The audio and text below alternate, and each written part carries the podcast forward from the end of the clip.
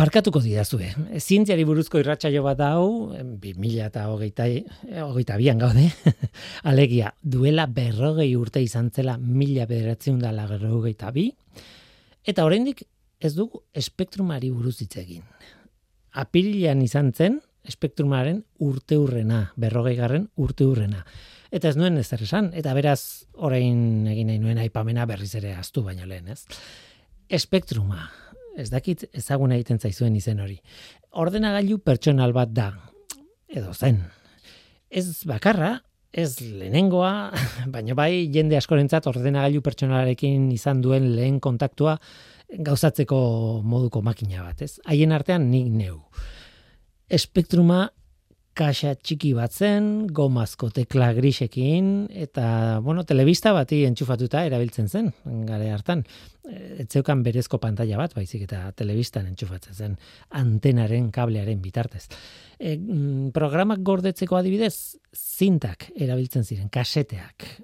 Itoiz taldeko abesti bat entzuten genuen bezala, mm, kasete bat musika erreproduzitzailean sartuta eta play botoira sakatuta, ba berdin berdin hogei kilobaiteko kode bat kargatzen genuen espektrumaren memorian horrela. Sartuta, kasetea, beretoke, eta playri eman da. Minutu batzuk behar zituen gainera, hogei K horiek kargatzeko, gaur egun hogei Karekin ez dugu ezarra egiten. Tira, mila bederatziun da laurogeiko amarkadaren erdialdean ordenagailu pertsonal bat izan duzuenok ulertuko diazue. Eta izan ez duzuenok, ez, berdin du zer esaten dudan nik nola nahi ere, espektrumak berrogei urte bete ditu eta omenaldi txikia egin nahi nion, merezi du. Arekin ikasi nituen nik oinarrizko informatika eta lehen programazio lenguaiaren kontzeptuak edo ideiak oso oinarrizkoa dena, baina bueno, horra hasi nintzen ikasten. Ez naiz kontu tekniko askorekin luzatuko, ez naiz aproposena horretarako ere, baina ordenagailuak sortzi biteko informatikaren arloan sartzen da. Espektruma, garaiko beste ordenagailuekin batera, sortzi biteko eh, ordenagailuak ziren. Gaur egun inork ez du erabiltzen sortzi biteko ordenagailu bat, bueno, gailu zar horien nostalgia murgiltzeko ez bada, ez? Eta zer demontre da sortzi biteko makina bat edo ordenagailu bat. Motira ba ordenagailuek gara hartan ikasi nuen gainera chip berezi bat dute prozesamendu egiteko, ez? Chip horrek egiten zituen kalkulu matematikoak nola baita esateko. Beste txipak almazenak ziren, memoria, datuak gordetzeko tokiak, ba, olako gauzak, ez? Baina txip hau mikroprozesailu horrek, CPU deitzen duguna gaur egun, ba, horrek egiten zituen eragitanek eta matematikoak eta ordenagailu bati eskatzen genion guztia, ez? Eta hori egiteko erregistroak erabiltzen zituen txiparen barruan. Alegia, memoriatik zenbakiak hartu eta, bueno, nunbait jarri bartitun gero eragiketa matematikoak egiteko, ba, nunbait hori, toki hori, erregistroak ziren. Ba horixe, garai hartako ordenagailu pertsonaletan, sortzi bit zituzten erregistroek. Alegia, zero eto batak, hori da bit bat, ba, sort, horrelako sortzi. Eta horrekin, zerotik berreunda berrogeita mabustera arteko zenbakiekin egiten zuen lan. Zerotik berreunda berrogeita mabustera. Hori zen sortzi biteko izaera, ez? Gaur egun parregarria da hori. Erratiko gidoiak idazten ditu danean, ba, irurogeita lau biteko ordenagailu batean idazte ditut. Ez bereziki modernoa gainera. Baina, bederatzi trilioi zenbakirekin egiten du lan haren erregistro bakoitzak. Pixka bat gehiagorekin egia esan eta CPU bakarra ez dauka, nire ordenagailu hau, honek, nukleo askoko CPU-ak dira, eta kalkulu matematikoak egiteko txip berezi batzuk izaten ditu, eta beste batzuk grafikoak tratatzeko, eta puf, hori da gaurko e, panorama, ez? Konparak eta sekulakoa da. Mm, zer esango izuet. Beste mundu bat, gaurko ordenagailu pertsonalena. Tira, baina nik ere nostalgia maite dut, naizean behin bada ere. Eta nostalgia horretan, ba, bueno, itoiz taldeko musikarekin batera, edo Dire Straits, edo Queen, edo Supertramp, Jethro Tull, tira. Spectrum Sinclair ordenagailu txikiak ere, badauka oso leku berezi bat nire bihotzean. Duela berrogei urteko konduak. Uh, isilduko naiz, eh? nire biografiaren partaide bada, naiz eta makina bat izan, eta gogoratu nahi nuen.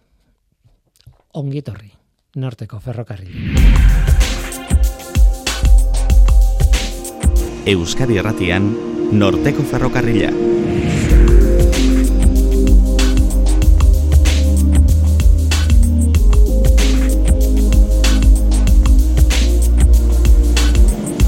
Kaixo denoi, zer moduz, ni Guillermo Roa naiz eta entzuten ari zareten hau Euskadi Irratia.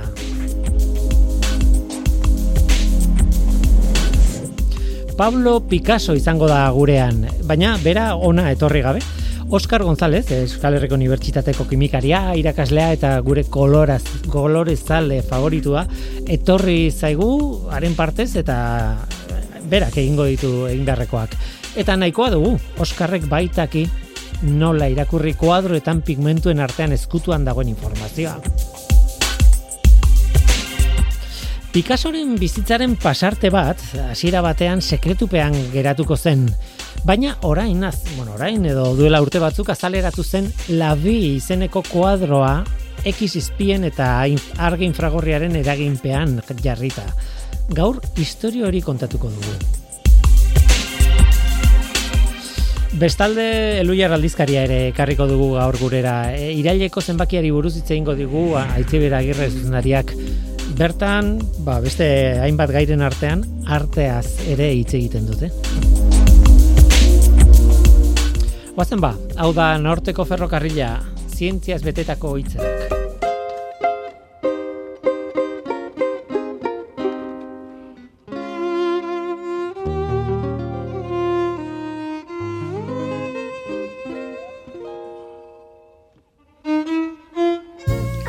kreatibitatearen sekretua ikuspuntua aldatzea izan daiteke. Egunero ikusten duzunari begiratu jozu, baina beste alde batetik. Erresa da esaten ez, kreatibitatearen sekretua. Ba, sekretua bada, edo izan bada orain artez, da inximple izango. edo nola ere, agian kontrakoa, kreatiboagoa ez naiz izango, baina ideia bat izan daiteke, kreatiboa denari beste ikuspuntu batekin begiratzea. Ez ustekoak egon daitezke.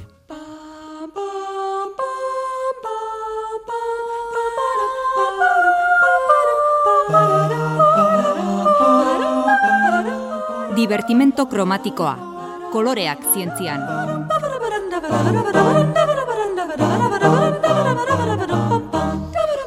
Aurten ere, aurten ere koloreei begiratuko diegu eta irratiak irratian koloreek badute, bueno, eh, ez dakit, distira berezi bat ez dituzu ikusten, entzuten izaretelako, baina, bueno, irudikapenak buzuen buruan, askoz indartxoagoak eta bueno, ez dakit, e, dira benetan direnak baino.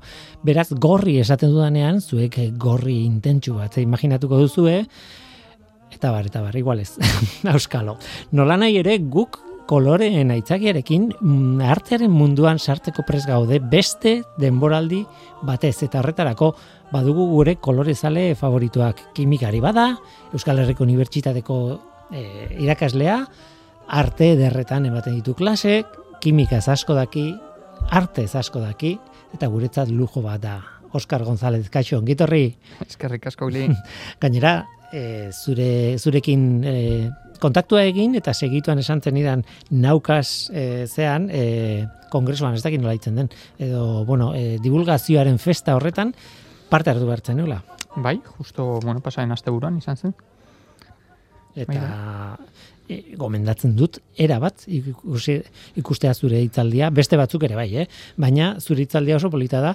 Gaur hitz egingo dugu gaiari buruz, baina hala ere, hor e, zuk eh, aipatzen zen idan teatralizazio horrekin eta oso oso polita gelditzen da eta gainera ikusi egiten da kontatzen ari zaren zarenaren irudia kuadroa eta bar. Bai, ja, esken finean horrelako hitzaldietan 10 minutuetakoak direnez, ba mm, lortu behar duzu, ez? E, historia labur biltzen, baina aldi berean erakargarria egiten, ze hitzaldi asko daude. Eta bueno, bere zaitasuna dauka, baina bueno, polita gelditzen da entzai asko hori egiteko? Bai, bai, bai, bai. bueno, batez ere ideia ba neukan, eh, aspalditik. Eta ba neukan ideia, ze, bueno, honi buruz artikulu bat idatzi nuen, aspaldi, eta banekien noiz behin itzaldia egingo nuela horrela mar minututan, eta orduan ez da egun batzutan prestatu dan zeo zer, ez? Hortzegoen, eta gutxinaka ba, forma eman nion. Gure protagonista Picasso. Pablo Bai. Picasso. Bai, askotan bezala. Esat, baina esan behar nun nik ez dut uste eh, Picassori eh, programa osoro bat esleitu diogunik, osea, Picassoren obra bati ere. Ez hitz egin dugunean igual eh, radiografiai buruz, infragorriei buruz, beti adibideren bat, ze bere obra oso oso aztertua izan da, e, Picasso, Van Gogh, Vermeer eta Rembrandt, nik uste dut, lau horiek, daudela oso oso, oso Bai. aztertuta. Bai. Picasso, infragorriak, X izpiak, kuadro, eh, kasu honetan gainera La Vie izeneko kuadro bat, bizitza izeneko kuadro bat aztertuko dugu, hitz potoloak dira eta oso serioak eta abar. Baina lagunekin elkartu naizenean eta esan diet, "Oh, hain behar dut elkarrizketa bat eh, Euskarrekin eta gainera eh, hau eta hau hau beste hau kontatu behar dugu irratian eta abar, begiratu diate eta esan diate, Willy hori prentsa arrosa da. bai, apurtxo bat, bai. Galdu Bai, dut, bai, egia nire sinisgarritasun guztia galdu dut. bueno, utxiko du. E, bueno, baina zientzia ere badaukagu hortik. Bai, zientziak kasu honetan, bueno, hori, Picassoren bizitzan eh, sartzeko, murgiltzeko, Bai. ez, eh, balio du. Bueno, sekretuak aireratzeko, argitzeko, eh, balio du. Em, ekizizpiak dira nagusiak, baina infragorriak ere badaude tartean, baina batez ere, ba horixe, behar bada ah, garbian eta behar dugun ikasgaia da Picasso bere garaian uste ez zuenak, edo tapatuta gelituko zala pentsatzen zuenak, azkenean argira atea da, ez dakit zenbat amarka da eta gero teknologiak aurrera indulako, hori da ideia, ez? Bai, nik horrelakoetan askotan pentsatzen dut, ez? E, karo, justo, kuadro hau, Picassok margotuzun kuadro hau, mila beratzireun eta irugarren urtean. Eta pentsatu behar dugu, isaizpiak aurkistu zirela, ba, Röntgenek aurkitu zituen isaizpiak, justo hau emeretzigarren mendearen bukaeran. Nahiko Ez, bukaeran, bai, bai. Hori da, hurbil eta, bueno, bere ala hasi ziren izaizpiakin gauzak egiten, eta azterketa zientifikoa artelanetan ere, nahiko goiz hasi zen, baina ezinezkoa da Picasso, ba, ez dakit, hori asmatzea, ez? Eta ara non, ba, e, azterketa zientifiko hau e, ez da berria, egin zen lehenengo radiografia egin zitzaion, mila bederatziron eta irurogeita mazortzian, irurogeita maseian, e, Cleveland Museum of Arten, hor dago gure artelana, e, baina bueno, hori izan zen lehenengoa. Baina gero egin zaio infragorria, infragorri transmititua den e, azterketa, eta hori ja 2000 eta garren urtean egin zen adibidez. Bai, e, gainera azkeneko hori Bartzelonan okerrez banago, e, toki batera edo beste eramaten dutenean, ba, bueno, bertan dauden e, teknikak edo, bueno, edo aparatuak apro, pro- aprobetxatuta eta baliatuta, aurkitzen dira gauza berriak eta pixkanaka pixkanaka eraiki den historio bat da, nola bait, ez?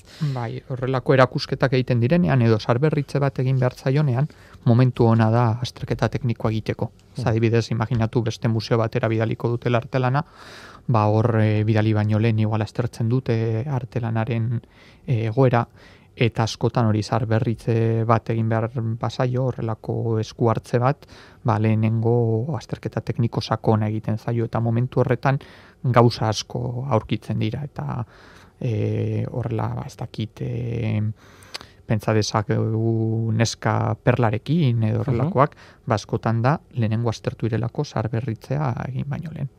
Eta logikoa da gainera.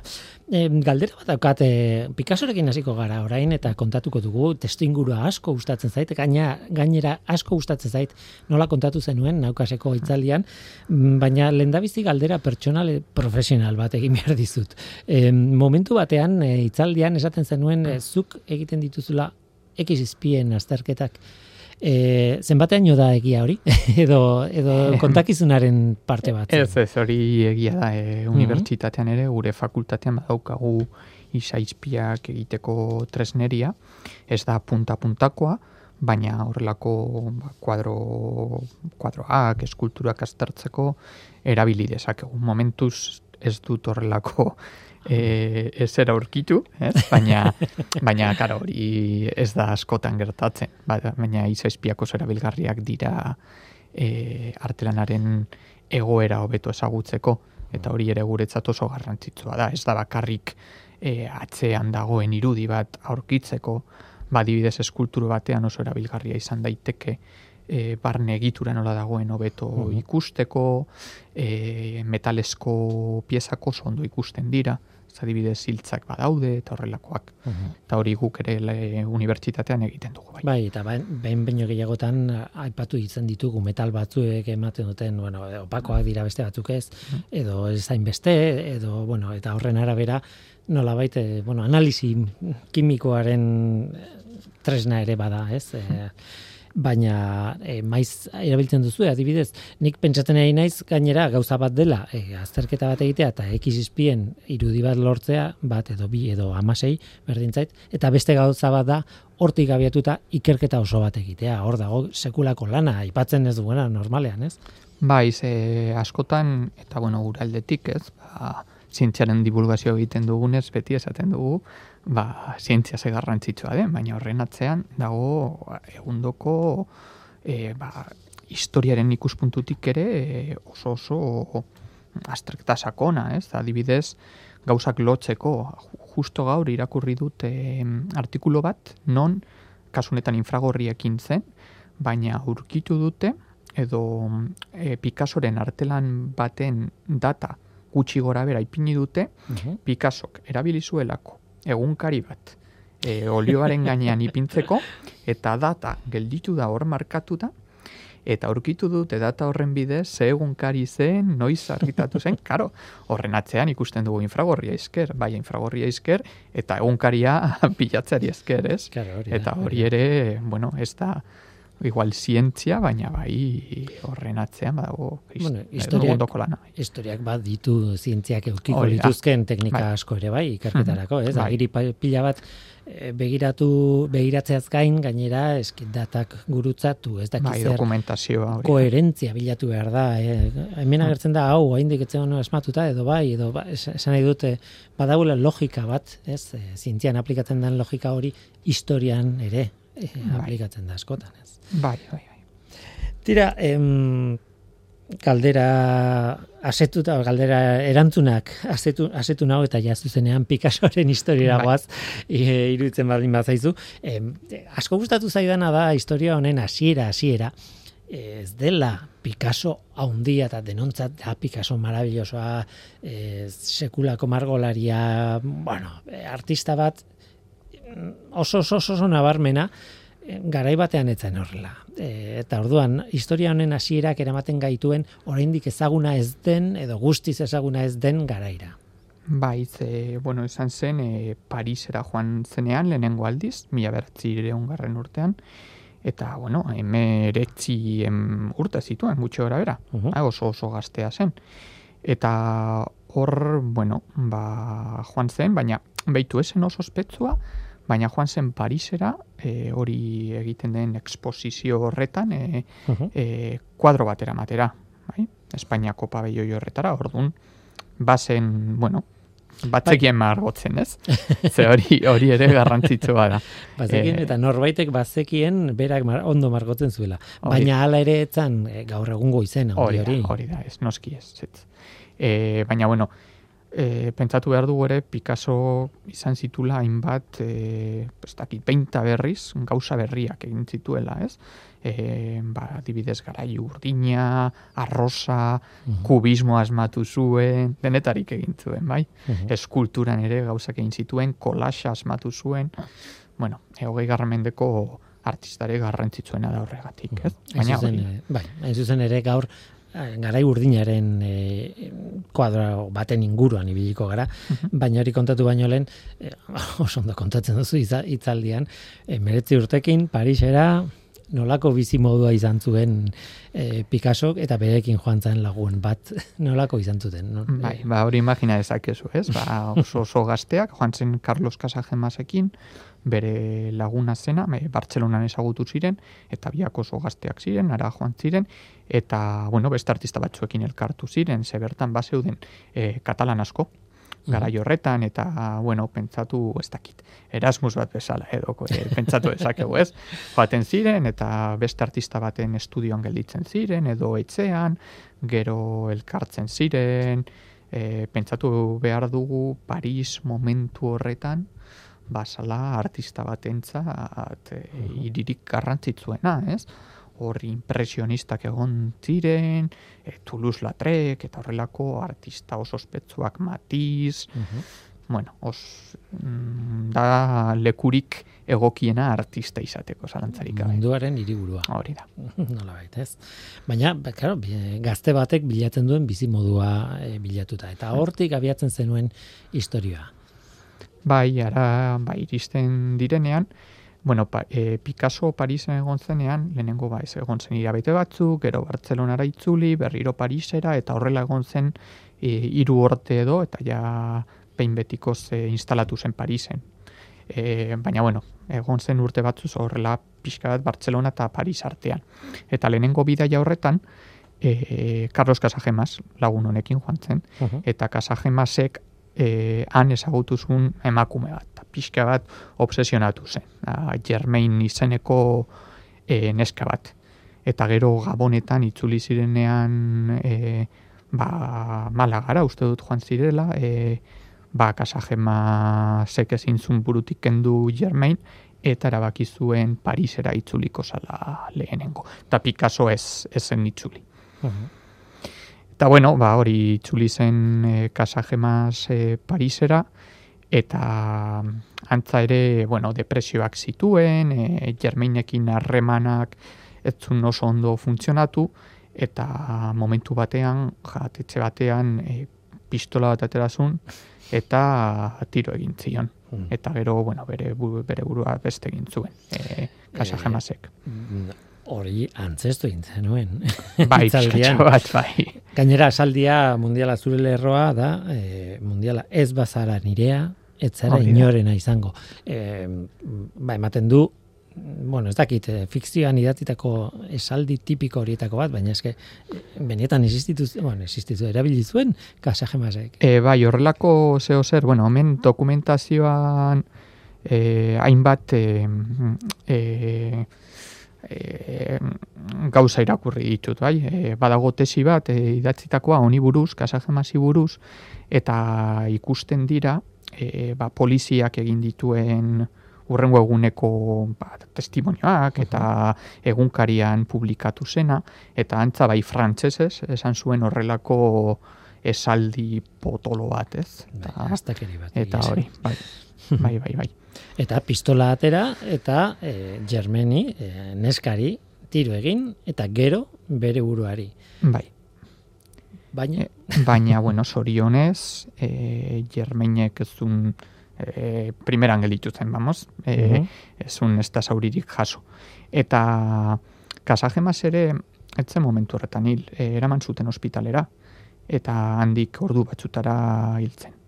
Osa, esen momentuan gertatu, baina tira, horrela izan zen e, egoera. Eta esaten dute, eta hemen ere gauzak ez daude horren argi, e, baina bueno, itxaldian ezin nintzen gehiagi lusatu. E, esaten dute, e, e, ba, kasajemasen suizidioa edo izan zela Picasso e, garai urdinan sartu zuen, mm, ez dakit nola bait, e. Eh, hori da, hori da. Eh, baina ez da horren argi, bai, hainbat hipotesi daude, Mhm.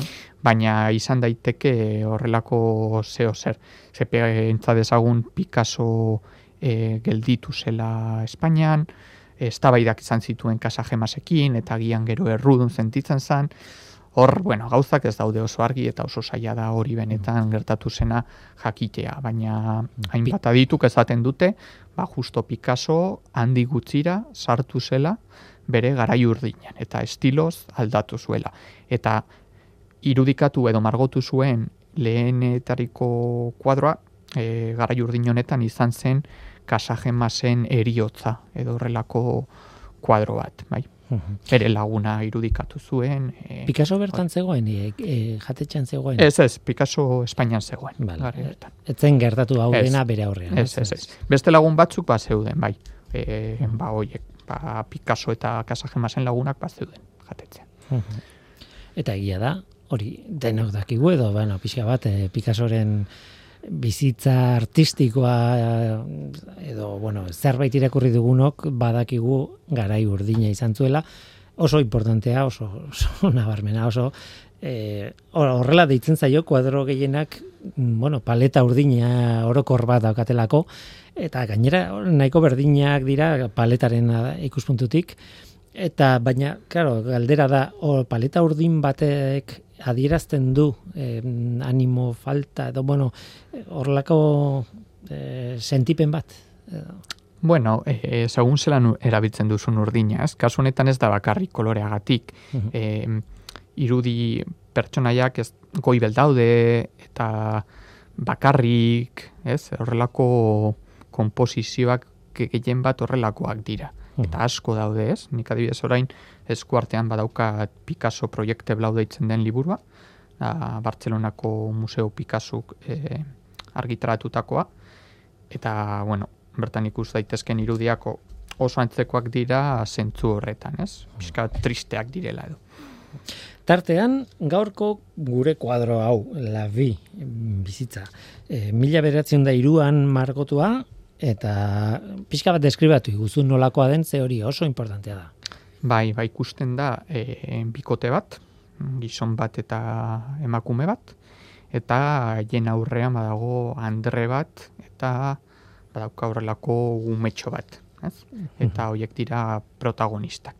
Gero ikusten dira beste irudi batzuk atzekaldean eta e, ba hori mm, gutxi gora gero badago fetu jarreran dagoen beste beste irudi bat eta hori da gutxi gora bera ikusten dana. Hasieran aipatu zuen bikotea badode arrazoiak pentsatzeko e, mutila dela hain zuzen ere bere laguna Carlos Casagemas eta neska dela hain zuzen ere Germen izeneko neska hori, ez? Hori da, bai, antza hori hori da. Casagemas dela siur siur eta bestea, bueno, litekeena da Germen izatea bai. Eta hor bukatzen da historia eta hor bukatzen da jakin beharko genukena ez balitz, e, bueno, e, ekiz izpiaren gatik, ez ekiz izpien gatik, salto egin behar dugu denbora pila bat, mila beratzen lehen esan duzu ez, irurogeita mesortzean uste dut esan duzula.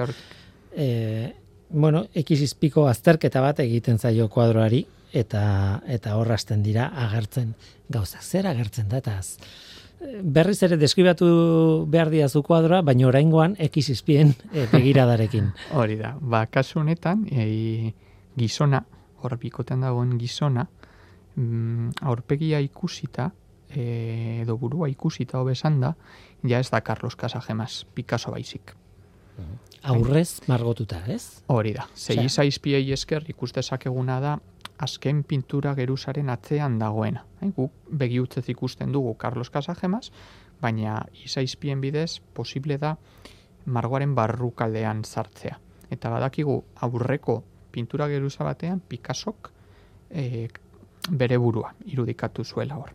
Uh Orduan, bueno, hor ja badaukagu historia purtsa bat aldatzen da ze badakigu, eta hemen e, prentza rosa esaten duzuna, ez?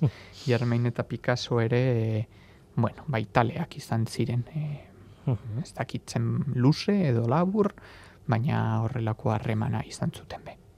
Baina nolabait e, margotu zituen bi figura, oza, bere burua e, jarmenekin, eta gerora erabakizuen aldatzea bai. eta e, Carlos Casajemasen irudia garri gainetik. Hori da. Mm, ze beste gauzak ikusten dira ekizizpien ikus, e, bitartez? Ba, gero ikusten da txori gizona edo oso oso irudi arraroa. Bai, ba, irudi horrelako ba, gizon bat e, txoria dana. Mhm. bai. Eta hori ere bai dala saia interpretatzen. Uh bai, nik irakurri dute aditu batzuen iritzia eta badirudi dala e, ba, artistaren sormena almenaren irudi bat horrelako. Baina sormena e, ez dakit mm, testu inguru osoan. Bai, ez bakarrik artistiko, baita gizon eskotasuna edo. Eta orduan e, hori Picasso kestali zuen. Eta hemen hipotesi bat da, e, ba, kasajemasen lagun batzuek esaten zuten edo e, idatzita usten utzi zuten impotentea izan zala. Mm Orduan agian hori agia izango balitz irudikatzea irudi hori benetan gizontasuna dirazten badu batzukala zentzu handirik. Eta horrexegatik ba, Picasso erabaki zuenean protagonista kasajemas izango zela, baliteke horregatik e, ba, txori gizon hori estalizana. Komplikatua, eh? Bai, bai, bai, bai, eta hemen pixka bat ere espekulazioa badago, eh? Hau ez da, ba hori. Ezin bueno, Picassori galdetu. Hori da. eta bukatzeko, e, ekizizpien bitartez, orban txuri bat ikusten da, eta hori da, ja, kuadroan aldaketak baldin badaude, e, aldaketa nagusietako bat. Bai, hor ikusten da, irudi argia eta izaizpietan e, radiografian ikusten dugun irudi argia da hor pigmentu astun bat dagoelako. Adibidez, beruna duen pigmentu batek ez du izaizpiak pasatzen usten eta radiografian gerditzen da oso zuria.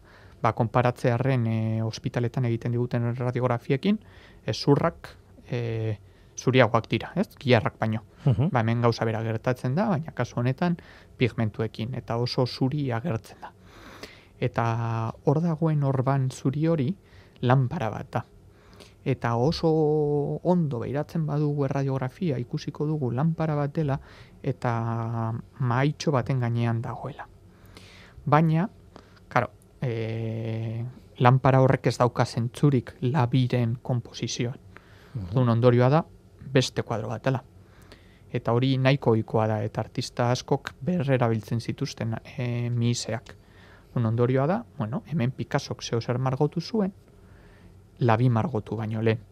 Eta lanpara ondo ikusteko, hor e, miztea labi ikusteko vertikalean dago, baina e, lanpara hori ezin da horrela ondo interpretatu. Eta orduan ulertu behar dugu, Picassok lehenengo aldiz, kuadro hori erabili zuenean, etzana zegoela, beste posizioan zegoela. Eta ordun bai, biratzen badugu laro gradu, ordun bai ikustesakegu irudi argiagoa eta konposizioa ulertzeko gai gara.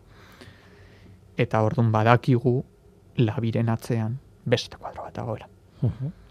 Kuadro hori gainera okerrez banago irakurri denen arabera Marilyn McCully e, ikertzaileak lortu zuen e, konturatzea aspalditik galdutzat ematen zen beste kuadro bat zela e, últimos momentos edo azken bai. momentuak edo ez izenekoa ez e, Picassok margotu zula badakigu badaudelako zirriborrak edo badaudelako olako apunte batzuk e, hori egin baino lehenagokoak baino gero kuadro bera falta dugu.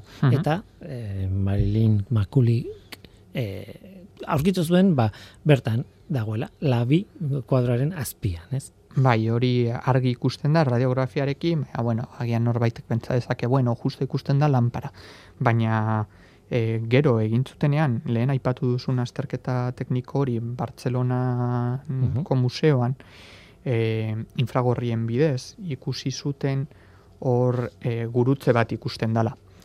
Eta Picassok ere, e, horrelako marraskia egin zuenean artelana prestatzeko, gurutze hori ere ikusten da eta ikusten dira hainbat detaile radiografian ikusten ez direna. Mm. Eta ordun ja ondorio estatu daiteke zalantzarik gabe hor atzen dagoena dela ba hori.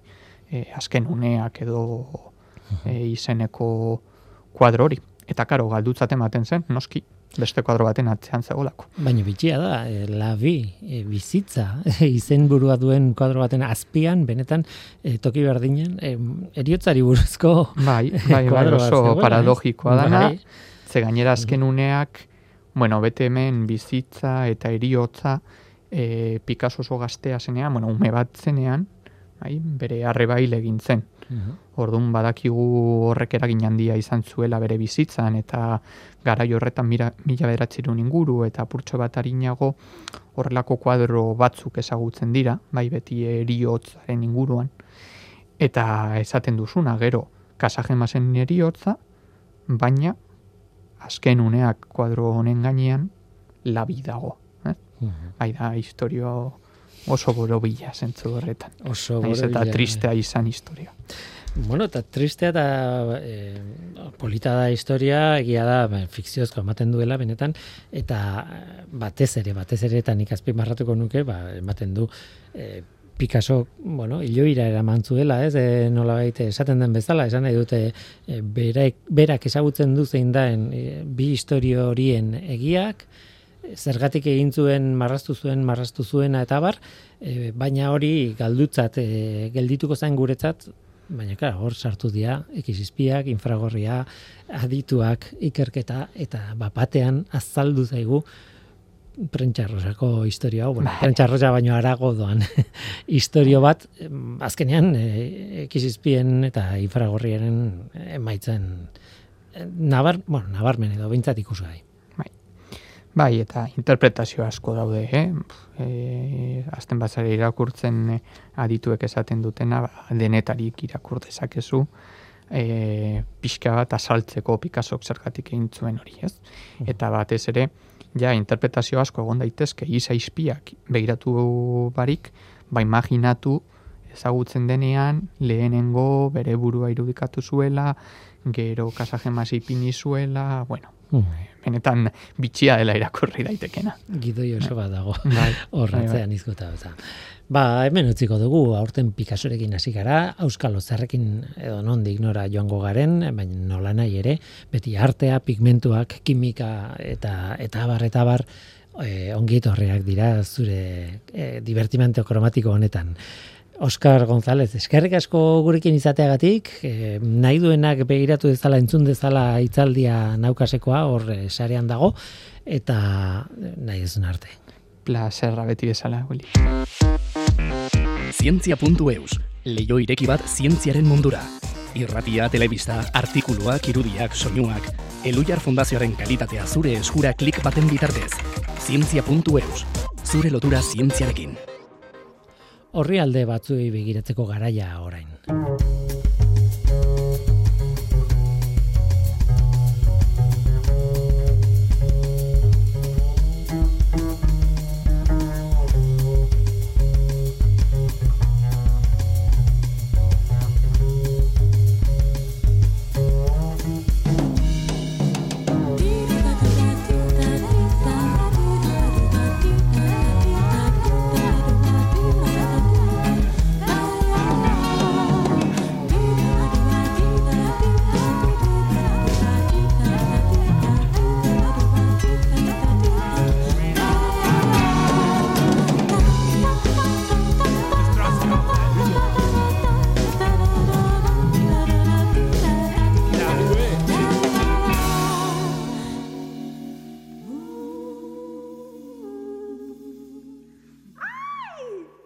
Aitziber Agirre, Euloiar aldizkariko zuzendaria, kaixo, ongi etorri. Eskerrik asko berriz. Iraila guztietan bezala hemen, ba, bueno, aldizkaria kalera irten delako, ja badugu aukera. E, pixkat, beti zaharra gelditzen zaigu, ze irailean hasten gara, baina ez irailaren hasi hasieran eta orduan ja, bueno, hilabete erdia pasatu da, baina bueno, nahi Bai. nuen aipatu hemen, bai, eh, kalean dagoela Bai, kioskotan dago, bai, ja, Mm. hori da, bi aste. Eta azkar azkar kontatuko dugu, baina haizu, antibiotikoak. Antibiotikoen krisiari buruzko e, zera, e, gai nagusi baduzu artikulu luze bat eta elkarrizketa interesgarri bat horrekin. Bai. E, zein da planteamendua zergatik krisia? Bueno, e, begira, Lucia Gallegori egin genion elkarrizketa, bera da e, antibiotikoak eta bakteriologia molekularra laborateiko zuzendaria, EH1, eta egiten du lan, justo e, munduan erresistentzia arazo larrienak ematen dituen bakterio espeziarekin. Ospitaletan azten den e, bakterio bada, Acinetobacter baumani, eta oso errex kutsatzen da ospitaletan, eta arazo benetan larriak ematen ditu, zeren gaur egun ja, e, dauden antibiotiko ila guztiekiko erresistenteak diren e, zepak azaldu dira, bai? Niri grazioso iruditzen zait, beti iruditu zait, e, anti, e, bakterio batzuek dutela izena, horren arabera, MRSA ospetsuak deitzen da horrela metizilin resistent ez dakiz zer estafilokoko aureus delako, ez? Bai Osea, da. ja bere izenean esaten Bai, du bai. honi erresistentea den bitxoa, ez? Haze karga. Haze karga, baina baina haze bildurra digun ere bai, ez? Bai. Hombre, nik uste dut, eh, ez dela txantxetarako kontu bat, eh? Ez, ez da, ez da. Eta, bueno, Luziak esaten zuen bezala, e, antibiotikoen abusoak sortutako arazo bat da. Ezta? Bai osasun gintzan, eta baitare abeltzantza intensiboan eta erabili den e, gehiegi erabili den e, zera, baliabide bat izan dalako ezta eta horrek ekarri digu orain bueltan krisi potente bat. Luziak berak esaten zuen bezala gainera batzuten ez gara konturatzen zenbateraino ekarritzaken honek aldaketak. Zeren e, gertatuko balitz erresistentziek e, aurrera jarraitzen egiten dute egiten jarraitzen dutela, benetan gaur egun medikuntza ulertzen dugun bezala, hori egitea ezinezkoa izango litzateke. Mhm, Hori da, bai, bai, Ez, bai. e, eta Mhm. benetan da ikuspegi aldaketa erradikal bat egitea medikuntzan ez da, zeren edozein kirurgiak gaur egun behar du proxila, pre, profilaxi antibiotikoa. Mhm. Beraz, ezingo litzateke egin ebakuntzarik, Bai, ez bai. Ezingo litzateke eman em, kimioterapia. Mhm. Sistema inmunea ahulduta dokan jendeak ez dingo luke inolako tratamenduri jaso. Eta hainbat gaixotasun oso gaindituta daukaguna eta bueno, ez diguna bai, bildurrek ematen gaur egun behar bada hilgarri bihurtuko lirateke. da. Gaur egun ja, Europan bakarrik, hogeita mairu mila pertsona hiltzen dira, duela urte gutxi, eh, sendatzen errexak ziren infekzioen ondorioz, pentsa. Mhm. Hor badago gerra bat, ez? E, antibiotikoak azken batean dira, bueno, beste bizi, bakterioak eta beste bizidun batzuk, on, onjoak eta hola, sortzen dituzten molekula batzuk beste bakterioak hiltzeko, ez? E, e, bueno, Fleminek e, aurkitu zuen e, penizilina, ez? Penizilium onjoak sortzen Hori zuen penizilina bakterio, inguruko bakterioak akatzeko. Baina, claro, bakterioek ikasti, ikasi egiten dute, eta orduan e, nolabait e, sortzen dute zerbait molekula horren kontra. Orduan guk egin duguna da, hartu molekula hori, pixkat aldatu, eta orduan gainatu e, bakterioaren defentsa sistemari, eta berez ere eraso. Baina orduan bera erresistente bihurtzen da, eta eta e, kontrako, Bai, bai. e, nola ez da, katuaren eta xauaren jokua, ez? Nolabait, bien artean aurrera doa, baina iristen da momentu bat, bakterioek ikasi dutela ia gure edozein arma biologiko, edozein molekula, eta zein antibiotikoari aurre egiten eta Bai. eta, Eta Luziak esaten zuna em, bueno, batetik ohitura aldaketa erradikal bat inbar dugula, e, ospitaletan, benetan, oso serio hartu behar dala higienearen kontua, Mhm. berak esaten zuen, benetan, e, medikuek oraindik ere batzuk jarraitzen dutela, eskuak garbitu gabe paziente batetik bestera pasatzerakoan, edo ospitalean lanean ari direla, gero e, tabernara pintxo bagatera juten direnean arropaldatu gabe, Mhm. baina horrela, e, Claro. kasu horiek oraindik ematen direla, ez da pandemiakin ohiturak e, pixkate aldatzen hasi garen, alare, benetan serio hartzeko moduko arazo badala. Bai, bai. Eta zuk esaten dezun ez da nola ari diren ikasten bakteriak, eh, planteatu genion ea zein zen irten bidea, ze, ze erreminta berriak eh, dauzkagun, ez da, etorkizunean horri aurre egiteko. Eta, bueno, batetik antibiotiko berriak diseinatzea, baina hori ez da erresa, Mhm, ez. eta aipatu zuen e, beste sistema bat, nik ez nuena mm, nuena pentsatu edo nuena usnartu hartaz, eta oso interesgarria iruditu zitzaidan.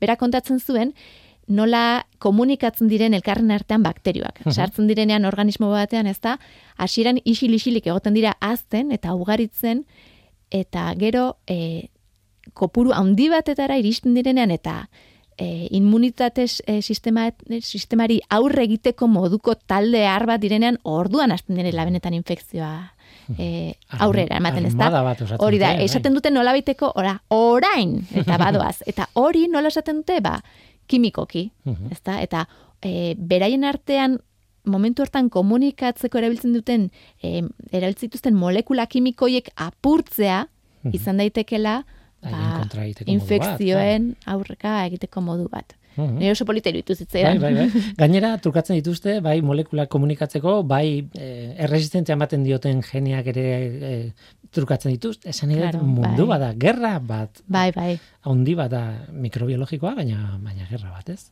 bai. Tira, guazen aurrera, eh, adimen artifiziala ere badago, ez, zuen eh, aldizkari, zuen zenbaki honetan barkatu. Eh, adimen artifiziala eta artea kasu honetan. Bai, bai, bai. Gaurko programarekin oso ondo datorkigu. bai, galdera bat planteatzen dugu, eta oi, da, e, adimen artifizialarekin egindako irudi bat arte izan daiteke? Edo adimen artifizialarekin egindako abesti bat artea da, edo ez? Mhm. Pixkator. Eta gainera, e, abuztu bukaera hontan ez da, estatu batuetan egontzan e, arte digitalaren lehiaketa bat e, oso, bueno, ez da piztu du, zenen irabazlea e, aukeratu zutenean, irabazleak aitortu zuen adimen artifizialarekin sortu zuela.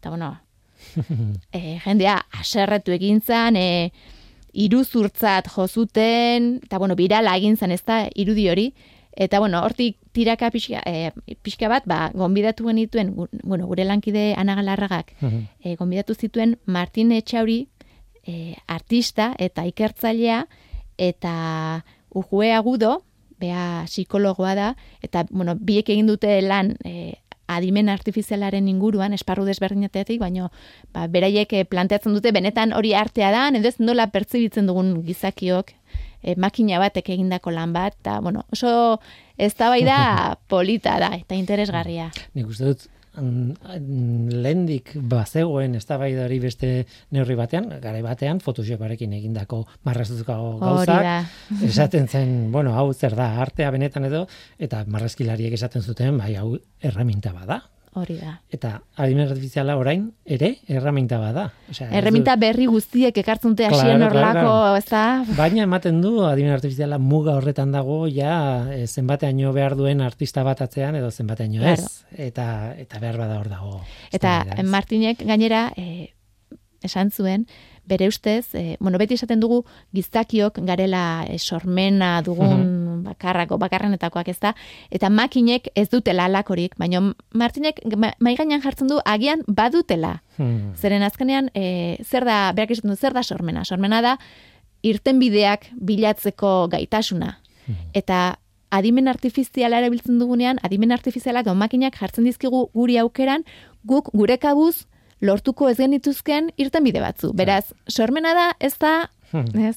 Eta beti anekdota bera kontatzen dut, bak, eta errepikatzen naizela baino, Asimovi eh, robotetan aditu, robotetan, bueno, zientzia fikzioan robotetan eh, erabilizun lehenen lehen otakoa, edo, bueno, sustatu duen, zera, eta galdetuz esan zion, behin, e, gizon batek esan zion, baina robot batekin ez du inoiz, e, ez da inoiz gai izango sinfonia bat idazteko. Eta Asimofen erantzuna izan eta zu, gaizara? Beto bene, bai, sorte zitu. Baina zu? Abenga, ah, sinfonia batekin. Tira, bai. gai interesgarria. Gainera, adimen artifiziala gure inguruan zabaltzen nahi da, eta sortuko ditu horrelako eztabaidak ez bakarrik artaren esparruan bezik eta gauza guztietan. Baina ezin dugu gelditu. Adimen artifiziala hor dago eta erabiliko dugu gerozta gehiago. Em, azken minututxo batzuetan aipatzea besterik ez bada ere analisiak egiten dituzu beti e, aldizkarian eta bueno, e, pandemiari begira ere Bai. Mm, ematen du pasatu gula. Ja, ja batzuk esatu, momentu beste batzuk esatu dute eset, orain, bai. bueno, aztuke, ba, hori alde batera utzita atzera begiratzeko momentua bazan, bai. eta Feliz Zubiarekin egon zarete, eta miren basarasekin ere bai. bai. Iska bate, pandemia horren e, irakaspenak atera nahi izan ditugu, benetan, e, argi dago pandemia berriak edo zonosi berriak etorra daitezkela eta preste egon bar dugula eh, hemendik ondorio batzu eta ikasbide batzu eh, atera behar ditugula. Eta ardun bereie galdetu genien hor lehenengo lerroan egon diren bi aditu hoiei. Eta, bueno, eh, nik uste gauza oso interesgarriak eman dituzela, gako garrantzitsuak. Tira, ba, hori dena, eta askoz gauza gehiago, oso oso labur egin dugu eh, aurkezpena, eh, aldizkariaren aurkezpena. Baina, aldizka, lujar aldizkaria, aspalditik ja kioskoetan, pixka betean berandu nabil, eh, kontu honekin, baina, bueno, alabe arrez berandu nabil, ezin, bueno, aurreatu nezaken aste bete behar da, baina, bueno. Tira, nola nahi ere, hemen dago, bai esan. Ez, bakarrik esan nahi nuen, oraindik ere gaurkotasuneko gaiak direla, ez direla... Bai. Aste betean pasatzen diren gaioitakoak. Gainera nik defendatzen dut, e, bueno, gauzak ez diala bakarrik e, momentu batekoa, baizik eta gauza guztiek dautela bere posoa eta duela la urteko aldizkari bat hartu eta eta ez dago pasata. Osea, ukiko ditu gauza batzuk, e, igual gaindituak, baina aizu. lan egiten dugu aurrera begira ere, ez? Nolabait, ez? Tira, itzi bera, placer batzu hemen egotea, beti bai, bezala, irailera bezala, eta izango gara, laizter. Hoi da, dizue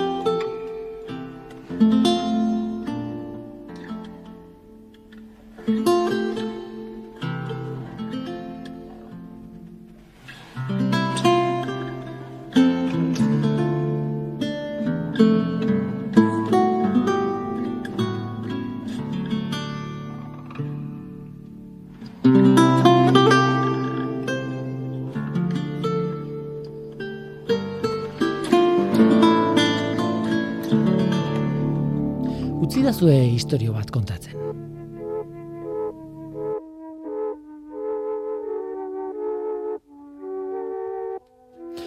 Hau etzen gertatu, baina polita litzateke gertatu izan balitz.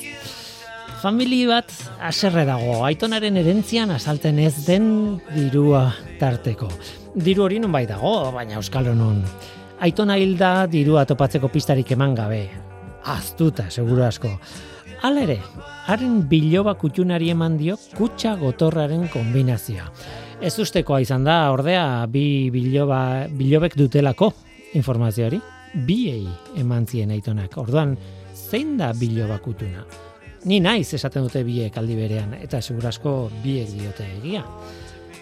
Kutsa zabaldu du familiak dirua denon artean banatzeko agindua egin ondoren, eta kutsa barruan ordea paper bat besterik ez diruan on dagoen esaten ez duen paper bat. Euskalo zaharrak zer egin duen hil baino lehen, burua galduta edo ez, ez du utzi diruaren arrastorik esaten dute. Familia egongelan, sofan, aholkietan, xerita baino gehiago, botata. E, Biloba kutxunak telebista piztu du, bietako batek. Eta piztearekin batera ideiak piztu zaizkio telebistan ematen ari diren dokumental batean, margolari ospetsuen kuadroak X espien, espiekin miatu eta informazio berria zalariatzen da. Beraz, aireportura adostu dute familikoek. Biloak utxunak, bietako batek, gaur egaldi bat galduko du. Bilete merkeena erosi dute, baina helburua ez da oporretan joatea. X izpian detekta gailutik aitonaren papera pasaraztea baizik edo zeinek ez du ekizizpien makina bat etxean. Eskuko ekipaje gardenean baliatuta, ekizizpiei gardena den ekipaje batean, papera zabalduta finkatuta barruan, eta poliziaren arridoren aurrean, lepoa behar bezala luzatuta, biloba kutxunak lortu du paperean jartzen duen irakurtzea, bietako batek. Ezkutuko testu sekretu da, aitonak biloba kutxunari idatzitako lerro pare bat, ez? Bietako bati. Zu zara nire kutuna, onena opa dizut. Hau irakurri baduzu, daukazun irudimena, adimena eta burua izan da, ez dezu zorik izango, diru asko irabazteko. Behonda izula, ene kutuna.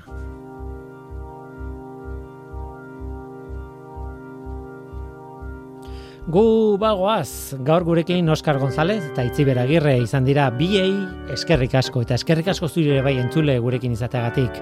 Badakizu, gu hemen gaude. Norteko abildua eitb.eus Gaur teknikaria Mikel Olazabal izan da eta Mikelen aurrean ni Guillermo Roa. Eluiar zientzia taldearen izenean.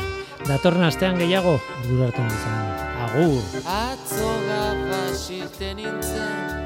ta ikusi ez neonezko argirik Ameriketatik etorri zen hartzainaren baserrin Oh, Marilin, Marilin, la rosa eta klabelin Ximeldu daire oroimena